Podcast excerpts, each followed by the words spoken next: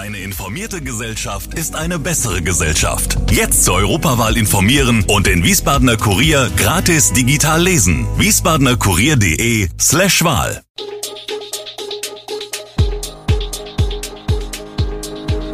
Gude, unser morgendliches News Update. Das Wichtigste aus Wiesbaden für Sie im Überblick.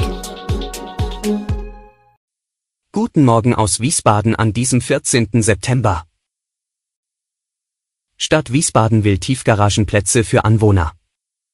Mini-Holzhütten für fünf Wiesbadener Obdachlose errichtet.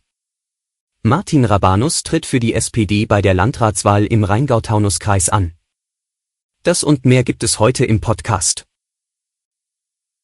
Kann das einen Teil der Parkplatzprobleme in Wiesbaden lösen?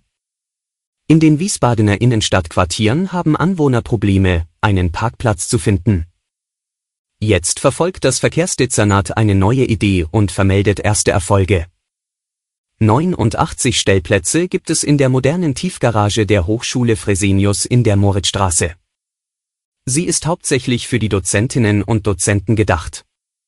Seit Juli 2020 können sich aber auch Anwohner einmieten, entweder ganztags oder nur als Nachtparker. 32 Stellplätze stehen zurzeit bereit. Das war uns wichtig, denn beim Neubau sind Parkplätze weggefallen, sagt Standortleiterin Ann-Christine Lauberneu. Die Nachtparker dürfen ihre Autos von 17 bis 8 Uhr und am Wochenende durchgängig abstellen. Wir werden überrannt von Anfragen, sagt Lauberneu. Die meisten wollten allerdings einen 24-7 Stellplatz. Verkehrsdezernent Andreas Kowol, Grüne, ist begeistert von diesem Konzept. In der Stadt gibt es zahlreiche solcher Tiefgaragen und oberirdischer Stellplätze von Firmen und Einrichtungen. Abends, nachts und am Wochenende stehen sie leer, denn dann werden sie von Kunden und Beschäftigten nicht gebraucht. Die Commerz Real hat zusammen mit dem Kölner Verein Little Home provisorische Wohnboxen gebaut.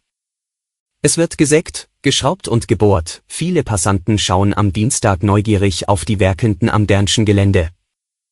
Es handelt sich um ein Projekt für Obdachlose, rund 100 Mitarbeiter der Commerz Real errichten ehrenamtlich und gemeinsam mit dem Kölner Verein Little Home fünf kleine Wohnboxen aus Holzplatten für Menschen ohne festen Wohnsitz. Die Boxen sind 3,2 Quadratmeter groß und passen auf einen Pkw-Stellplatz, jedes Häuschen soll mit Matratze, Erste-Hilfe-Set, Feuerlöscher, Regal und Campingtoilette ausgestattet sein. Eine Heizung gibt es nicht, aber die Wände seien vollständig isoliert. Am Dienstag ist zu beobachten, wie Wärmefolie und Styropor in die Holzwände gelegt werden.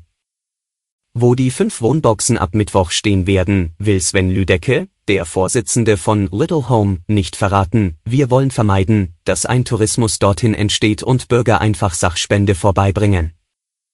Er habe aber schon mögliche Bewohner ins Auge gefasst, die übrigens dort so lange leben können, wie sie wollen. Die Boxen kommen auf privates Gelände, zwei an einem Ort, drei an einem anderen. Nach Informationen dieser Zeitung handelt es sich um Standplätze in Bahnhofsnähe. Der ehemalige Bundestagsabgeordnete Martin Rabanus will für die SPD bei der Landratswahl im März 2023 im Rheingau-Taunus-Kreis antreten. Der Beirat des SPD-Unterbezirks Rheingau-Taunus habe den 51-Jährigen am Montagabend einstimmig nominiert, sagte Parteivorsitzender Marius Weiß bei einer Pressekonferenz am Dienstagnachmittag in Wien. Rabanus soll bei einem außerordentlichen Unterbezirksparteitag am 24. September als Kandidat bestätigt werden. Acht Jahre lang saß Rabanus für die SPD im Bundestag. Doch den Kampf um das Direktmandat im Wahlkreis 178, zu dem der Rheingau-Taunus und der Kreis Limburg-Weilburg gehören, verlor er bei der Wahl im September 2021 knapp gegen Klaus-Peter Wilsch, CDU. Seitdem arbeitet der Taunussteiner als Bereichsleiter im Hessischen Landtag, doch diese Tätigkeit fülle ihn nicht aus, ich bin ein politischer Mensch. Für die Nachfolge von Landrat Frank Kilian, parteilos, kandidiere er jedoch nicht aus Langeweile, sondern aus Überzeugung.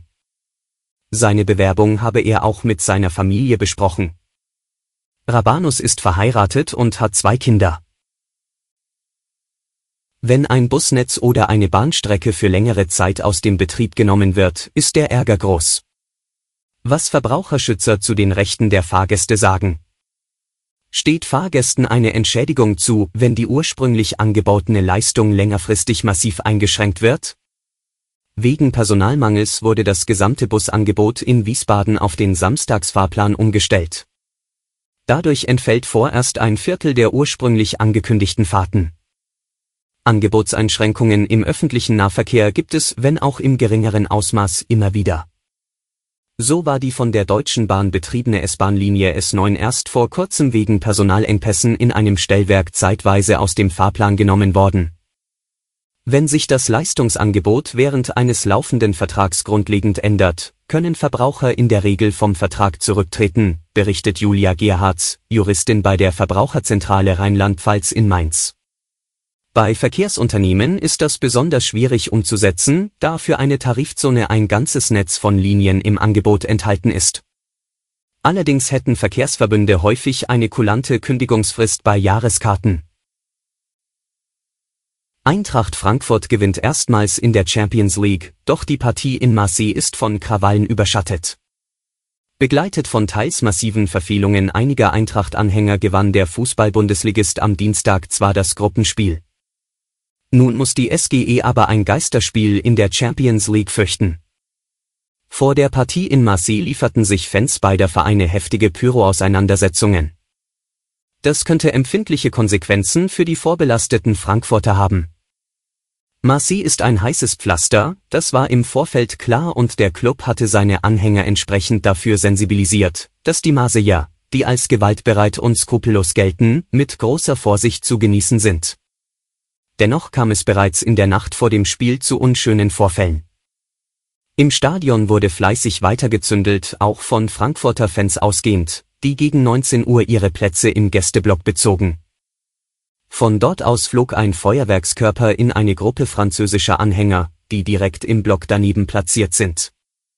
Aus Eintracht-Sicht völlig unnötig und überflüssig sind die Anhänger der SGE doch von der UEFA auf Bewährung und eine solche Aktion könnte ein Geisterspiel zur Konsequenz haben. Zwischenzeitlich wurde so viel Pyrotechnik abgebrannt, dass sich im Stadion ein beißender Geruch ausbreitete. Für Wirbel sorgten außerdem Bilder im Internet, die einen Eintracht-Fan beim Hitlergruß zeigen sollen. Alle Infos zu diesen Themen und noch viel mehr finden Sie stets aktuell auf wiesbadener-kurier.de. Gude Wiesbaden ist eine Produktion der VRM von Allgemeiner Zeitung, Wiesbadener Kurier, Echo Online und Mittelhessen.de.